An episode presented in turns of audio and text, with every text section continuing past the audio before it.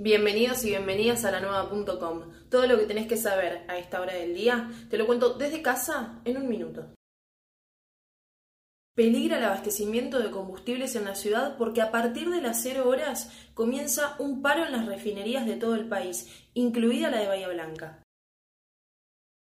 Bahía volvió a tener un pico de casos luego de que las autoridades confirmen 61 nuevos contagios de COVID-19.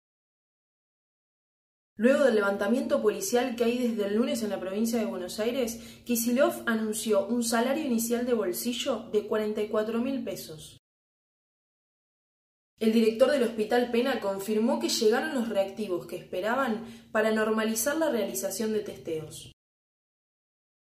Autoridades sanitarias de Montermoso informaron que por ahora no se pedirá hisopado negativo de COVID-19 para ingresar a la localidad balnearia. Encontrá todas estas noticias que te conté y muchas más en la nueva.com.